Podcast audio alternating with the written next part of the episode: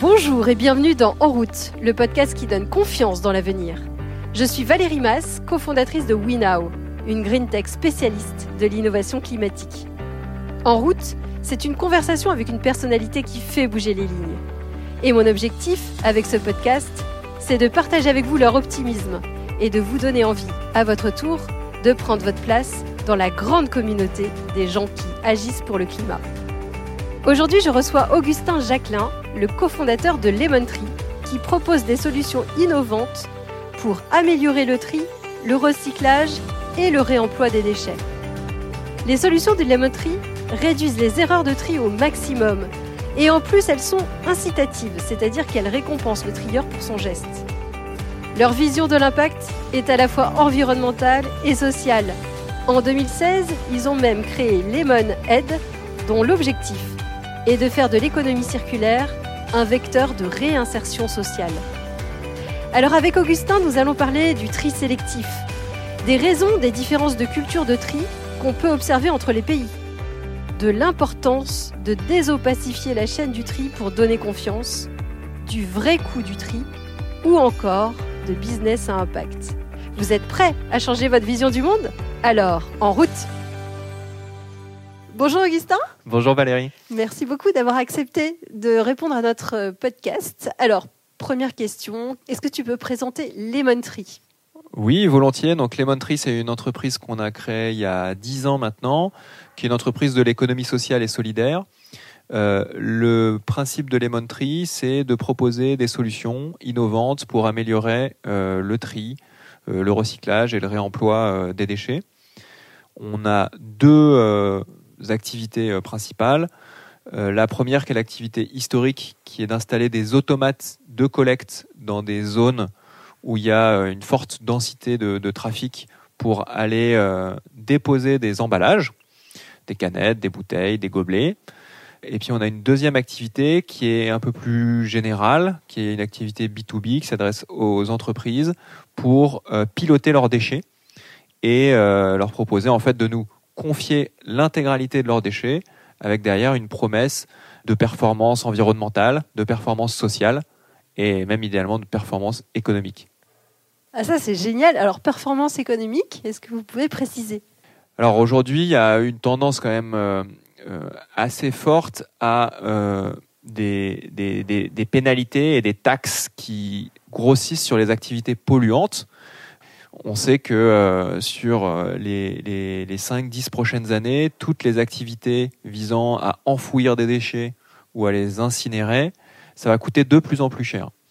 Ce qui veut dire que notre méthode qui permet de mieux valoriser cette matière, c'est-à-dire euh, de pousser vers du recyclage, de pousser vers du réemploi, et puis de pousser vers de la réduction, ce qui est assez rare hein, chez des gestionnaires de déchets. Hein. on, prône la réduction des déchets et eh ben c'est c'est une méthode qui va être de plus en plus vertueuse écologiquement évidemment, mais aussi économiquement, euh, puisque on passe euh, d'une charge euh, qui va être euh, la charge de, du, traitement enfouissement à éventuellement un revenu lié à la valorisation de cette matière. Par contre, au milieu, il y a quand même une prestation de service, et c'est sûr qu'aujourd'hui, ça coûte encore plus cher de euh, récupérer avec un, un tri euh, déjà à la source euh, des matières plutôt que de tout stocker dans une grosse benne et d'aller tout mettre dans un gros trou. Donc voilà, on va vers un équilibre où en fait la valorisation de la matière euh, et le coût évité, qui est de plus en plus cher sur euh, les modes de traitement plus polluants, s'équilibre. Donc ça n'est plus qu'une histoire de conviction, se dire ok, on n'a pas envie que nos déchets finissent dans un trou, eh bien ça va aussi devenir euh, intéressant économiquement euh, pour nos clients. Alors, si on revient un peu sur euh, la notion de tri et le marché du tri, ou en tout cas le, les habitudes de tri des différentes sociétés, j'ai entendu une de vos interviews, vous disiez que en Allemagne, on était à 98% de tri, tandis qu'en France, on était plutôt à 55%. Est-ce que vous pouvez nous expliquer ce qui, enfin, voilà, ce qui explique cette différence entre les cultures? Alors effectivement, sur certains emballages particulièrement, euh, la France ne fait pas figure d'aussi bon élève que ses voisins. en fait, on retrouve en Allemagne depuis des années un dispositif qui est de la consigne sur ces emballages. Donc, je rappelle le principe, ça rappellera des souvenirs à certains. Au moment de votre acte d'achat, vous vous acquittez aussi d'un petit montant qui est consigné, donc qui est effectivement encaissé par le marchand, mais au moment où vous restituez votre emballage dans un automate ou euh, chez euh, le, détaillant, euh, dans le, magasin dans lequel vous l'avez acheté, vous récupérez cet argent.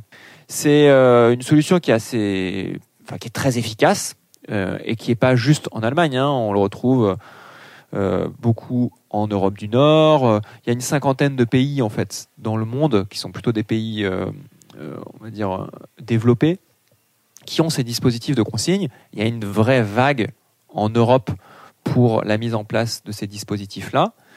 Par contre, c'est vrai qu'il y a en face une autre problématique qui est ne pas créer une gestion des déchets à deux vitesses. C'est-à-dire qu'on a aussi une grosse problématique qui est, euh, je sais pas, on peut prendre le recyclage des plastiques. En dehors des bouteilles plastiques qui se recyclent très bien, il y a beaucoup d'autres plastiques qui se recyclent beaucoup moins bien. Euh, le taux de recyclage de ces plastiques-là, euh, il est de 20% en France, ce qui est faible. Mais il n'est pas bien meilleur non plus dans les autres pays. Donc c'est pour ça que c'est complexe. Nous, ce qu'on dit, c'est que la consigne, ça permettrait de faire passer sur des déchets qui sont parfaitement recyclables un très gros euh, gap qu'on n'arrive pas aujourd'hui à combler. C'est-à-dire qu'on plafonne un peu en France. On arrive aller à 60% euh, de taux de recyclage sur les emballages. Mais ces emballages-là, il faudrait, puisqu'en plus l'Europe nous dit il faut, euh, et même la France prend des engagements en la matière, il faudrait qu'on arrive à du plus de 90%. Euh, aujourd'hui, une bouteille en plastique, encore une fois, qui se recycle parfaitement, elle devrait jamais échapper à ce tuyau au recyclage. Donc nous, on ne transforme pas, mais on met en place des outils pour que ça arrive dans les bons tuyaux. Et alors, pourquoi en France, on a abandonné la consigne puisqu'on l'avait effectivement alors on l'avait sur le verre on l'avait pas sur le plastique pourquoi on n'a pas euh, choisi comme l'Allemagne de mettre des options de, recyclage immédiat et via les consignes euh, sur les bouteilles en plastique? Et ma deuxième question derrière c'est est-ce qu'il faut forcément inciter, puisque derrière il y a une notion d'argent, euh, s'ils perdent, ils perdent leur caution s'ils ne la ramènent pas, est-ce qu'il faut forcément inciter pour faire ce petit geste qui paraît tout simple? Alors, Je vais répondre à la deuxième question d'abord. Euh, est-ce qu'il faut forcément inciter? Euh, Non, mais avec ce dispositif-là, on a la garantie d'arriver à des taux maximum. C'est-à-dire que tous les pays dans lesquels ces dispositifs ont été mis en place ont des taux supérieurs à 90%. Donc, il y a un moment où on a une solution euh, qui, est, connue, on connaît son efficacité. C'est quand même assez tentant de se dire, bon, nous, on plafonne. Euh, euh, ça fait 25 ans qu'on a mis en place un dispositif de collecte des emballages. Il a permis de faire un premier pas de géant, hein, de passer de quasiment rien à ces 60% de taux de, collecte et euh, de, valorisation, sauf qu'il reste encore euh, les 40% suivants. Donc, euh, nous, on trouve que, vu l'urgence, vu le sujet, ce serait bête de ne pas se priver de ce type de méthodologie qui a prouvé son efficacité. Alors pourquoi on l'a abandonné euh, euh, dans les années 80 sur le verre? Euh, bah, Aussi parce que il y avait un, déploiement assez, massif d'une consommation qui était davantage sur l'usage unique, sur aussi des, éléments qui étaient destinés à l'export. Donc en fait, la consigne, ça génère quand même une forme de complexité. Euh, vous devez euh, stocker, vous devez euh, ramener en magasin.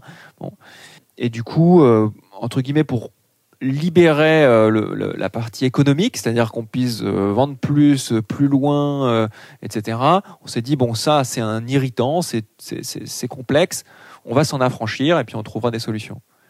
Et aujourd'hui, en fait, on, on, se rend compte que d'abord on ne peut plus être uniquement drivé par une logique économique, qu'on a quand même bien bien souiller notre planète et notamment voilà le, développement massif du plastique est quand même un sujet dont on parle énormément et, pour cause. Hein, il suffit de regarder les, taux de plastique dans les océans, etc. C'est effrayant. Donc, il faut absolument couper ce robinet. Allons vers des choses qu'on sait en amont parfaitement recyclables.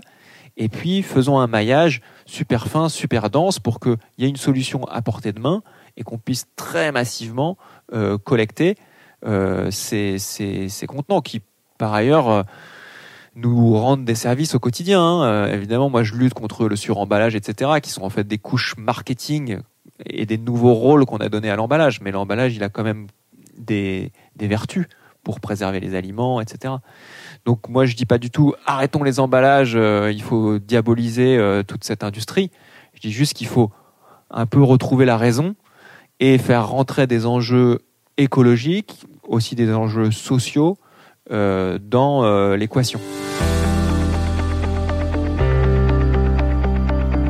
Vous êtes extrêmement pragmatique, c'est comment avancer dès aujourd'hui mieux, sans tout casser et sans faire, euh, euh, sans faire des impasses qui seraient peut-être préjudiciables, en tout cas qui ne marcheraient pas.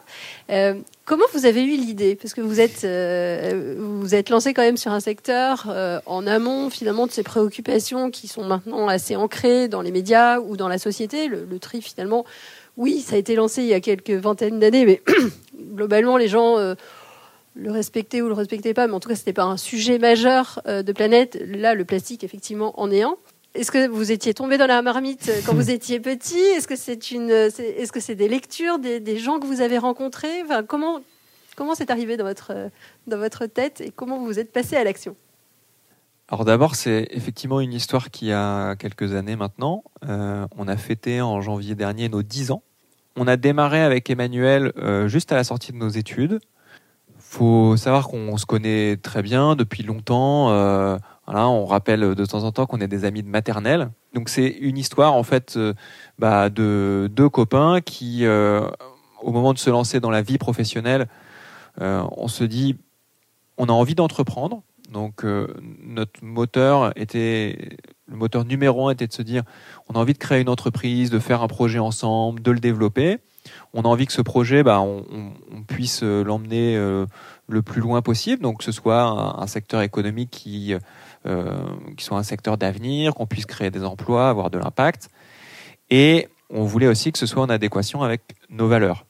On peut pas dire qu'on était des, militants environnementaux de la première heure, hein, ce serait, ce serait pas, c'est pas vrai, mais, mais en tout cas, on était sensible à ce sujet de l'environnement. Et euh, quand on s'est dit qu'on voulait faire quelque chose dans ce secteur-là, euh, la gestion des déchets, le recyclage est arrivé en haut de la liste. Et on a fait des études à l'étranger, on a eu la chance de pouvoir voyager et de voir d'autres méthodes dont on parlait tout à l'heure de récupération avec des efficacités euh, fulgurantes. On s'est dit mais pourquoi on n'a pas ça chez nous? Ça a été ça un peu le point de départ de se dire il y a des technologies euh, innovantes dans d'autres pays où ça fonctionne, comment peut-on faire pour euh, ramener un peu cette idée et ce mode de fonctionnement euh, en France? C'est comme ça qu'on a commencé les Tree, qu'on a installé nos premières machines.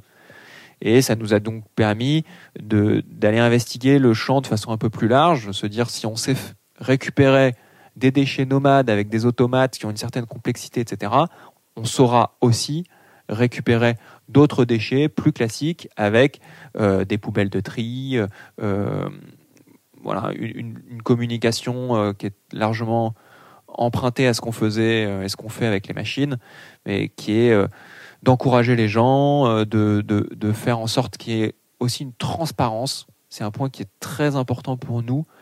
En fait, une des clés de succès de notre modèle, c'est de désopacifier en fait le sujet des déchets.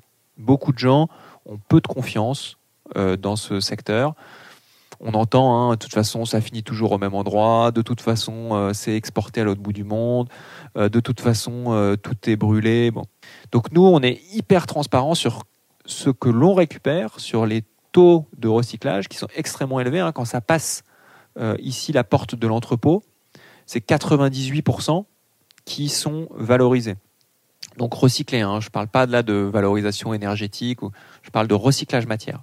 On s'est tous un peu gratté la tête devant sa poubelle de tri en se disant on peut mettre, on peut pas mettre, euh, les consignes évoluent, euh, ça va être jaune d'un côté, ça va être bleu quand on part en vacances. Donc il y a une certaine complexité et nous l'idée c'était de dire ça va être simple. Donc on vous dit ce que vous pouvez mettre, c'est clair. On va pousser le tri à la source, c'est-à-dire qu'on ne récupère pas ce qu'on ne sait pas recycler. On espère que c'est suffisamment compréhensible pour nos clients et nos utilisateurs. Et ce qu'on récupère, c'est déjà majoritairement très bien trié. Ce que je trouve génial, c'est que vous avez des actions environnementales, mais aussi des actions sociales. Euh, vous, la partie euh, tri, en tout cas la partie entrepôt, est, travaillée notamment dans ce sens-là euh, avec de la réinsertion. Est-ce que vous pouvez en parler justement? Dès le départ, on souhaitait associer ce geste de tri à un système de, micro-dons euh, associatifs qui permettent aussi euh, d'abord aux gens qui ne souhaitent pas avoir une récompense pour eux, mais que ce soit plutôt une récompense pour les autres, c'est-à-dire doubler leur geste environnemental d'un geste euh, solidaire qui puissent le faire. Et puis, nous, c'était aussi une façon de se dire, voilà, les entreprises d'aujourd'hui, elles doivent avoir une considération beaucoup plus forte, évidemment pour l'environnement, notre cœur de métier, mais pas seulement pour notre environnement au sens large, c'est aussi euh, euh, bah, la société, euh, les hommes et les femmes qui la composent, la solidarité. Donc essayer de tracer une voie d'un capitalisme un peu différent. En tout cas, c'est ce qu'on défend et c'est aussi pour ça qu'on appartient à l'économie sociale et solidaire. on veut que ce capitalisme-là soit beaucoup plus préoccupé par les autres enjeux. Et je pense même que c'est inéluctable si on veut pas euh, faire soit euh, complètement euh, exploser notre planète ou aller au-devant de crises sociales majeures. Il faut absolument qu'il y ait cette mutation qui s'opère pour un capitalisme qui est beaucoup plus inclusif, qui est beaucoup plus redistributif, qui est beaucoup plus soucieux de son environnement. Et dans cette veine-là, on a aussi souhaité, donc en 2016, maximiser notre, euh, notre impact et l'impact social. Pour ce faire, on a créé une structure qui s'appelle Lemonade, donc qui est une entreprise d'insertion, qui est aussi une joint venture sociale, puisqu'en fait c'est une co-entreprise qui au départ a réuni un très grand groupe, euh, Danone, une start-up, du coup, Lemon Tree, qui, voilà, euh, et puis euh, une fondation qui est la fondation Agir contre l'exclusion. Et tous les trois, on a créé euh, les monnaies pour que justement cette activité environnementale, elle puisse aussi profiter à la création d'emplois de personnes qui en sont éloignées. Le principe de Lemonade, c'est c'est donc une entreprise d'insertion hein, qui a bien un agrément euh, d'entreprise d'insertion qui est délivré par la directe, donc par le département, et c'est un programme qui accueille des personnes sur motivation pour se former au métier de l'économie circulaire. C'est une remobilisation vers l'emploi, hein. c'est vraiment un tremplin. L'idée, c'est, c'est pas de, rester euh, ad vitam, hein. c'est voilà un sas. Et j'aime mieux encore le, terme de tremplin, puisque l'idée, c'est de, de, pouvoir retrouver quelque chose derrière, et qui porte plutôt ses fruits, hein, puisque euh, on est à 70% de taux de sortie dynamique. Donc, c'est des personnes qui quittent le programme avec une perspective qui est soit un job, soit une formation longue durée, donc une, continuité de, programme. Donc, nos résultats sont relativement bons euh, par rapport à la moyenne nationale et du coup, ça nous motive encore plus pour euh, étendre ce programme. On arrive à la fin de cette interview. J'ai l'habitude de poser quelques questions rapides. Euh, est-ce que si quelqu'un te dit j'aimerais convaincre mon conjoint ou j'aimerais convaincre quelqu'un euh, dans mon entourage de se mettre à trier, qu'est-ce que tu lui conseillerais comme argument? Je reste dans quelque chose de très pragmatique. Hein. Je rappellerai qu'en France, on n'a pas de mine, on n'a pas de pétrole.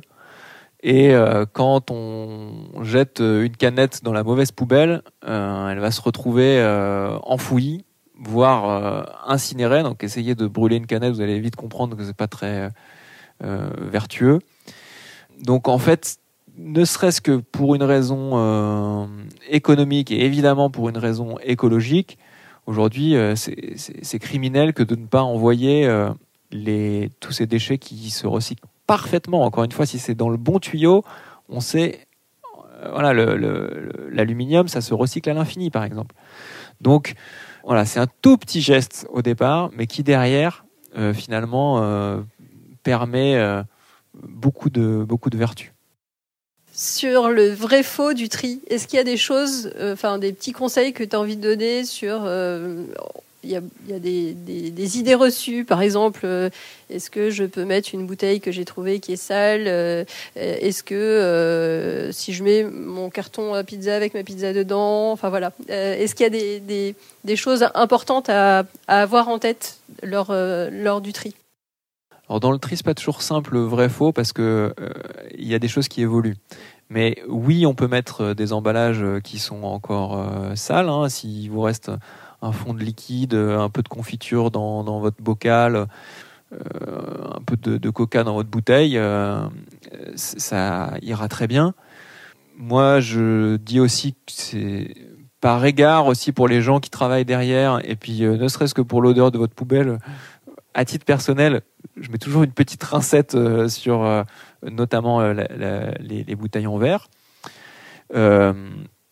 Sur la partie souillée, on a fait des progrès, c'est-à-dire que votre carton à pizza, en fait, c'est quand même 99,9% du carton. Donc, s'il y a un petit peu de gras dessus, bah oui, c'est pas l'idéal. Il vaut quand même mieux euh, le, mettre. Et aujourd'hui, d'ailleurs, euh, voilà, même dans les fast-food, les, cartonnettes, elles sont récupérées pour euh, recyclage. Par contre, évidemment, il ne faut pas laisser des restes alimentaires. Il faut, voilà, que ce soit un petit peu souillé, ok. Euh, qui est la moitié du repas dedans, euh, non. À quand le recyclage des masques? Est-ce que vous y réfléchissez? À croire que j'avais commandé cette question. Euh, donc nous, on fait partie des quelques structures en France là qui proposent un service de recyclage des masques. Donc les, masques qu'on retrouve le plus couramment, qui sont des masques en polypropylène, donc c'est du plastique, ça se recycle.